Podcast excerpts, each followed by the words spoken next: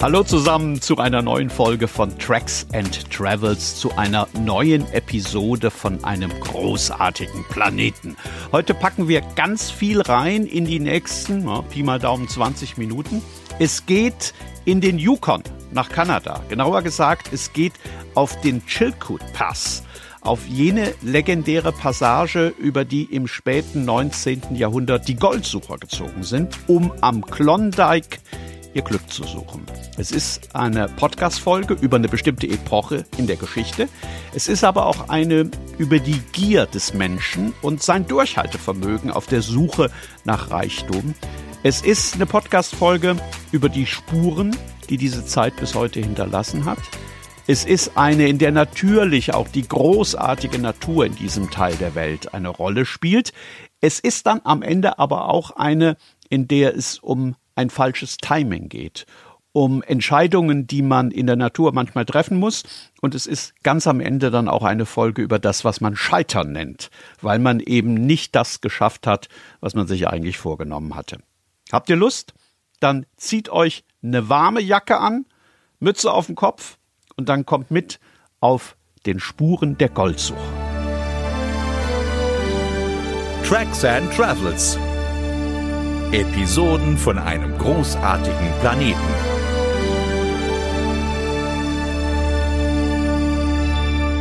Ich beschreibe euch jetzt als erstes mal ein Foto, das ihr möglicherweise kennt. Das ist ein sehr berühmtes Foto. Wenn ihr es nicht kennt, hoffe ich, dass das mir so gelingt, dass ihr euch das zumindest ein bisschen vorstellen könnt.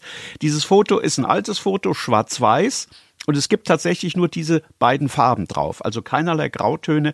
Entweder ist es schwarz oder ist es weiß auf dem Foto. Tief verschneite Bergflanke, glänzend weiß. Und auf dieser Flanke ziehen tausende Männer in einer langen schwarzen Reihe nach oben. Einer nach dem anderen. Unten sind die noch als Männer erkennbar. Weiter oben sind es nur noch kleine schwarze Punkte. Dieses Foto ist im Winter 1897 aufgenommen worden und es zeigt Goldsucher, die hinauf zum Chilkoot Pass gehen. Über diesen Pass, gleich hinter der Küste von Alaska, kommt man zu einer Reihe von Seen und über diese Seen gelangt man an den Yukon, also an den Fluss Yukon und über diesen Fluss dann an den legendären Klondike River. Da war damals Gold gefunden worden und all diese Männer auf dem Foto wollten genau dorthin. Und auf diesem Weg hinauf zum Pass und über die Berge, da sind wir heute unterwegs.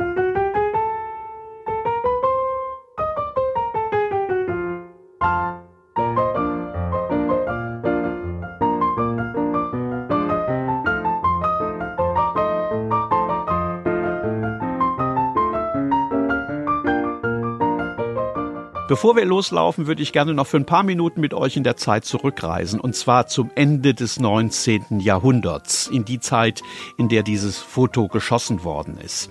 Am 15. Juli 1897 sind in San Francisco in Kalifornien zwei Schiffe vor Anker gegangen und auf diesen Schiffen kehrten Goldgräber vom Klondike zurück. Damals hat kein Mensch geahnt, dass sich nur wenige Tage später eine der größten Völkerwanderungen der Geschichte auf den Weg machen würde. Was ist passiert damals Mitte Juli 97?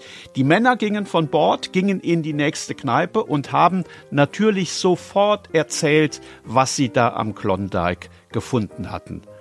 Man hat ihnen wahrscheinlich eingebläut und sie selbst haben untereinander geschworen, nee, wir sagen nichts, um Gottes Willen, wir sagen nichts. Aber wie das dann so ist, Gold lockert die Zungen. Und Gold hatten sie gefunden. Viel, viel Gold.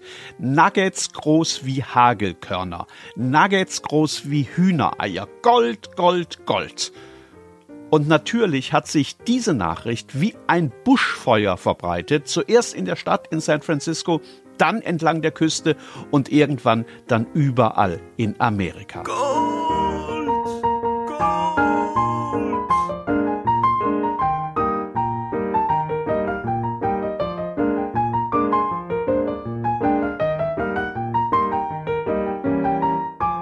Es gibt im Englischen den Begriff Stampede der beschreibt jenen Moment, in dem eine Büffelherde beschließt, einigen wenigen Tieren, die voranpreschen, blind zu folgen. Und genauso muss man sich das damals vorstellen. Ein paar Männer in San Francisco ließen augenblicklich alles stehen und liegen und sind sofort aufgebrochen Richtung Klondike. Und Zehntausende sind ihnen gefolgt. Die Glückssuchenden, die sich in den Tagen, Wochen und auch Monaten nach jenem 15. Juli auf den langen Weg gemacht haben, wurden deswegen auch Stampeders genannt. Label Your Luggage for Klondike haben die Musiker in den Bars von San Francisco und Chicago und New York kurze Zeit später gesungen. Label Your Luggage for Klondike, off and away to the Klondike.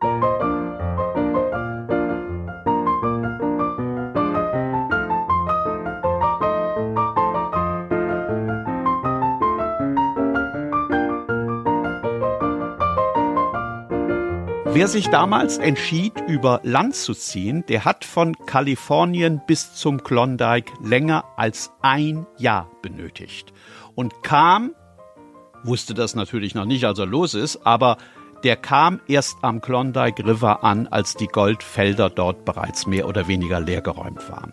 Die Alternative, die, die viel schneller ging, war eine Schiffspassage entlang der amerikanischen Westküste nach Norden, die sparte viel, viel Zeit. Man musste dann aber eben, nachdem man das Schiff verlassen hatte, über hohe Berge und man musste über diesen Chilkoot Pass. Und das haben damals Zehntausende versucht.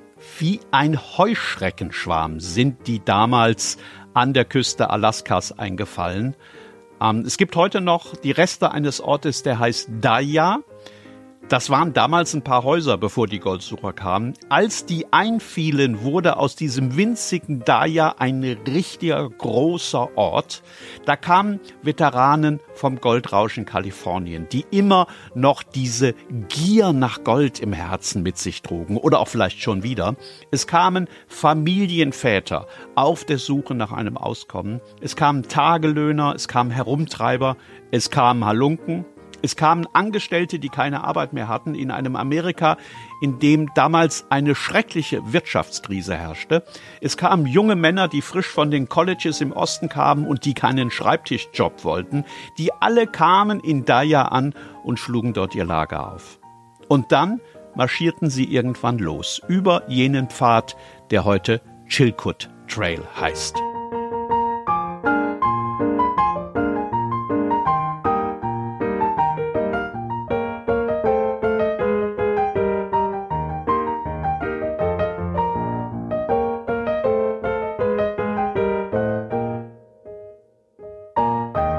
Dieser Weg führt hinauf auf einen Pass, der gar nicht mal so hoch liegt. Das sind knapp über 1000 Meter. Und über diesen Pass verläuft die Grenze zwischen den USA und Kanada. Also man wandert quasi von einem Land in ein anderes, wenn man da unterwegs ist. Vom Beginn des Weges in Daya bis zu seinem Ende am Bennett Lake, das ist der erste See, auf den man trifft, wenn man über den Pass ist, sind es knapp über 50 Kilometer. Die Goldsucher mit all ihrer Ausrüstung haben damals mehrere Monate für diese Strecke benötigt. Wanderer heute schaffen den Trail in zwei Tagen, wenn nichts dazwischen kommt.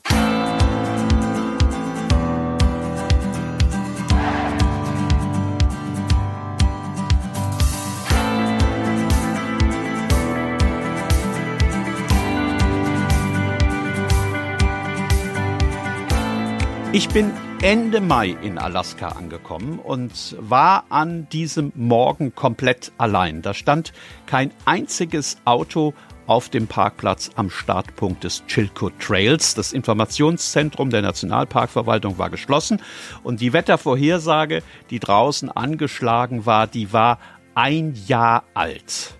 Ich hatte mich vorher erkundigt, ich wusste, dass ich für die Monate Juli und August ein Permit brauchen würde weil es da in diesen Monaten viel zu voll ist und man versucht, das Ganze ein bisschen zu regeln.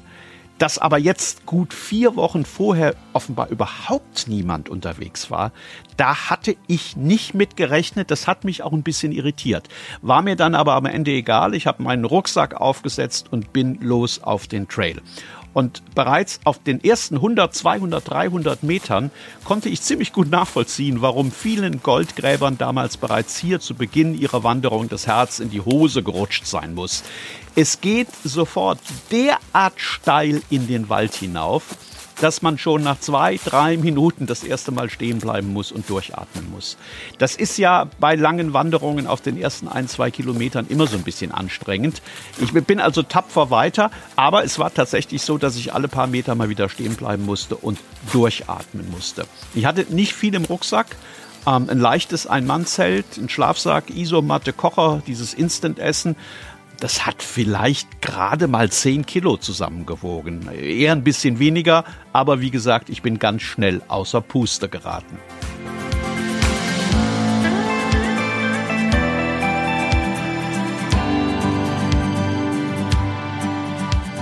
Die Stampeder mussten damals unfassbare Mengen Gepäck den Berg hinaufschleppen. Und zwar mussten die das auf Anordnung der Behörden. Die haben nämlich damals geahnt, dass es in der Wildnis am Klondike, weit oben im Norden, im Winter eine Katastrophe geben würde, wenn man die Leute ohne ausreichend Ausrüstung und Verpflegung zu den Goldfeldern ziehen lassen würde. Also hat man damals beschlossen, dass man jeden zurückschicken würde, der nicht mindestens 1000 Kilo Ausrüstung vorweisen konnte. Und die haben das tatsächlich kontrolliert. Die Ausrüstung wurde gewogen. Wenn das weniger als 1000 Kilo waren, musste der Stampeder zurück, musste mehr kaufen, sich besser ausrüsten und es dann wieder versuchen. Ich bin da mit meinen 10 Kilo hoch und habe mir natürlich permanent vorgestellt, wie das gewesen sein muss mit 1000 Kilo. Jetzt nehmen wir mal an, so ein Stampeder war ein kräftiger Kerl, der konnte 50 Kilo schultern, also einen ganzen Zentner. Selbst dann musste der insgesamt 39 Meilen marschieren, bis er seine gesamte Ausrüstung auch nur eine einzige Meile den Berg hinaufgeschleppt hatte.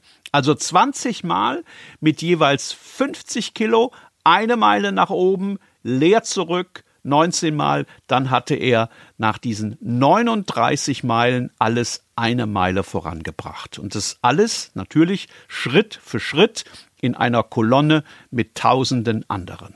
Das waren diese Männer in der langen Reihe, die man auf dem berühmten Foto sehen kann.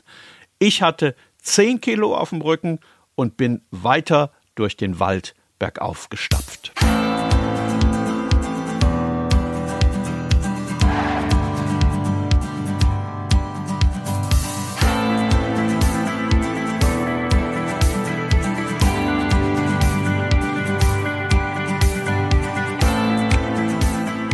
Es ist übrigens ein toller Wald dort, weil die Bergketten an der Küste Alaskas sich jeder Schlechtwetterfront in den Weg stellen, die vom Pazifik herangezogen kommt, regnet es da oft. Und es regnet oft auch viel und es regnet oft auch viel und lange.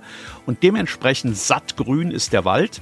Es gibt da uralte Bäume mit ganz viel Moos an den Stämmen. Es gibt riesengroße Farne. Also das ist so ein richtiger Zauberwald. Je höher man kommt, klar, desto mehr lichtet sich der. Und dann gibt es zwischendrin auch immer offene Lichtungen mit Wiesen und Blumen. Also das ist eine ganz bezaubernde Gegend, wenn es nicht so steil bergauf gehen würde.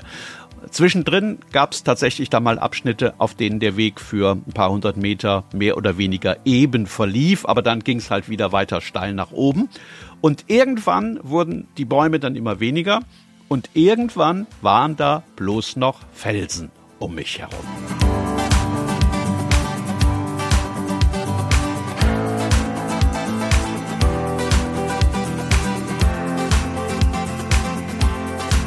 Wenn es stimmt, dass manche Meilen länger sind als andere, dann gibt es auf dem Chilkoot Trail einige davon.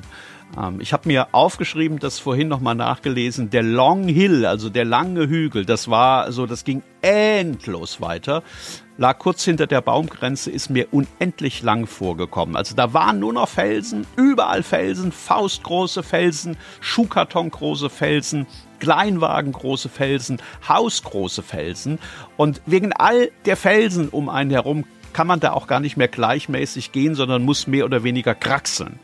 Und weil die Wolken an diesem Tag ziemlich tief am Hang hingen, konnte man auch nicht wirklich weit sehen.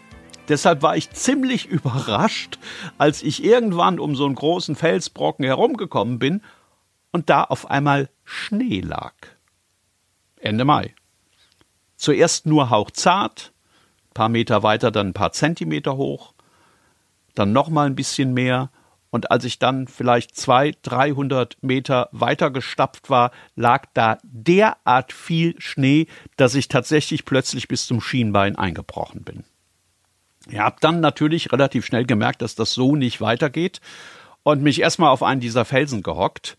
Wie gesagt, Ende Mai, aber es war, wenn man da gesessen hat, plötzlich eiskalt an dieser Bergflanke. Und dann fing es tatsächlich auch noch zu schneien an und der Wind um mich herum hat geheult wie ein Rudel Wölfe. Ich habe da bestimmt 20 Minuten gesessen und überlegt, was ich machen sollte. Weitergehen war nicht möglich. Dafür lag der Schnee viel zu hoch und ich hatte da auch nicht die richtige Winterausrüstung dabei. Natürlich hätte ich da mein Zelt aufbauen können zwischen den Felsen und es am nächsten Tag versuchen können, aber es schneite immer heftiger und ich habe geahnt, dass das nicht besser werden würde, sondern eher schlechter und dass der Schnee am nächsten Morgen möglicherweise auch weiter unten am Trail liegen würde. Also um es kurz zu machen, ich habe die Aktion da tatsächlich abgeblasen. Ich bin umgedreht und ich bin den ganzen langen Weg hinunter zurück nach Daya gelaufen.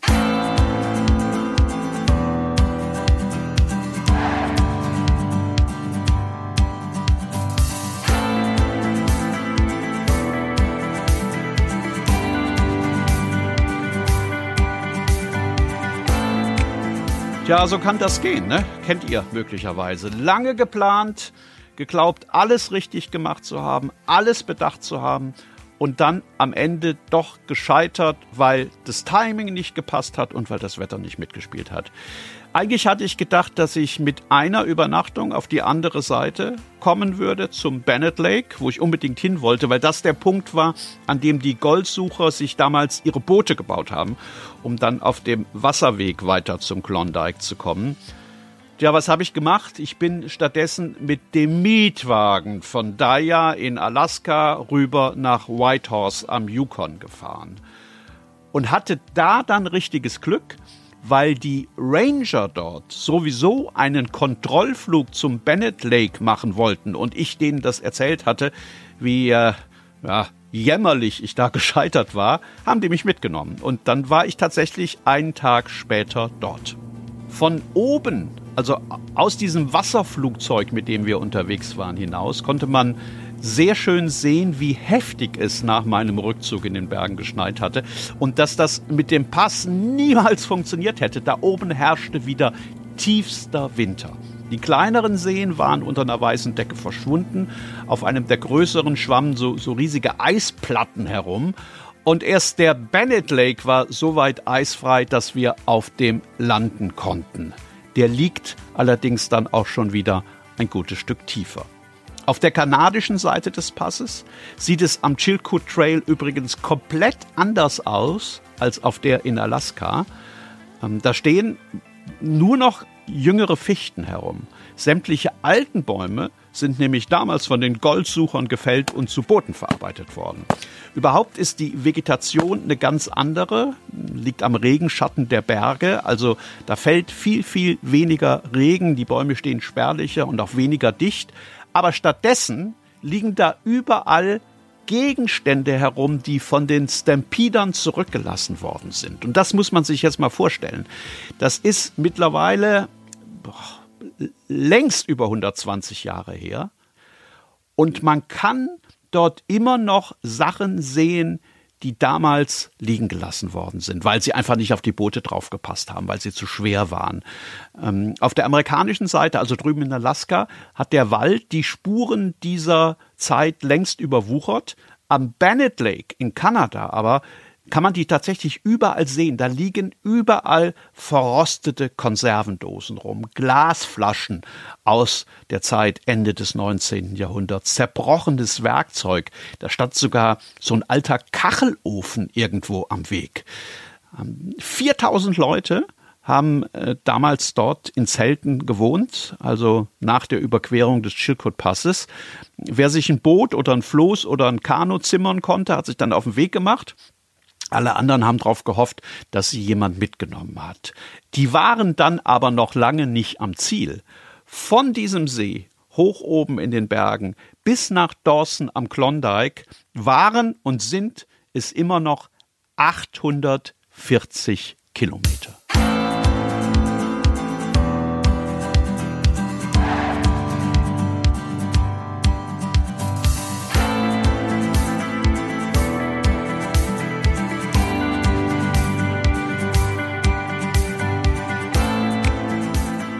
Außer den Fotos, ein paar historischen Berichten natürlich und den verrosteten Dosen und Werkzeugen am Bennett Lake ist eigentlich nicht viel geblieben aus jenen Jahren, in denen ja quasi ein ganzer Kontinent wie elektrisiert gewesen ist und in denen die Suche nach dem Glück und nach dem Gold Zehntausende in die Wildnis gelockt hat.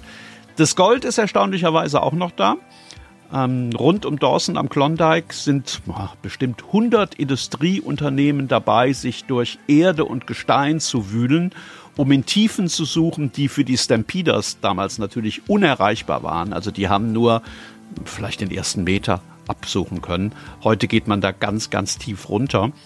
Und wenn man mit der Hand dabei sein will und sein Glück versuchen möchte, also ohne große Maschinerie, 200 Euro Pacht im Jahr, kostet es. Da kann man sich so einen kleinen Claim abstecken und mit der Goldpfanne anreisen und versuchen, da was zu finden. Es gibt immer wieder Berichte über Leute, die fündig geworden sind und die steinreich geworden sind, im wahrsten Sinne des Wortes. Und immer wenn das passiert und das in den Nachrichten auftaucht und im Internet hoch und runter geht, rücken in den Wochen und Monaten danach viele andere an und hoffen natürlich darauf, dass ihnen das auch gelingt. Daran hat sich nichts geändert in den letzten 120 Jahren und äh, ich vermute mal, das wird auch immer so bleiben. Wenn das Gold ruft, dann lässt der Mensch alles stehen und liegen und macht sich auf den Weg. Und sei er auch noch so steil und sei er auch noch so mühsam, und sei er auch noch so gefährlich. Tracks and Travels. Episoden von einem großartigen Planeten.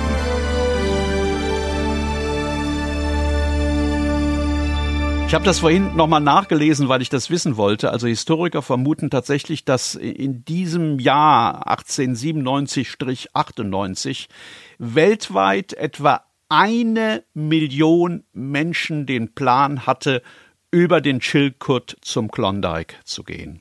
Etwa jeder Zehnte ist tatsächlich aufgebrochen, also etwa 100.000 Leute. 40.000 haben die Reise dann zu Ende gebracht ja, zum Ende gebracht haben wir jetzt auch diese Folge von Tracks and Travels. Ich hoffe, sie hat euch gefallen. Ich hoffe, ihr seid auch beim nächsten Mal wieder mit dabei im Blog zum Podcast. Das wisst ihr auf tracksandtravels.com gibt's wie jedes Mal noch ein paar Fotos vom Chilcoot Trail. Könnt ihr ja gerne mal reinschauen. Macht's gut. Bis bald.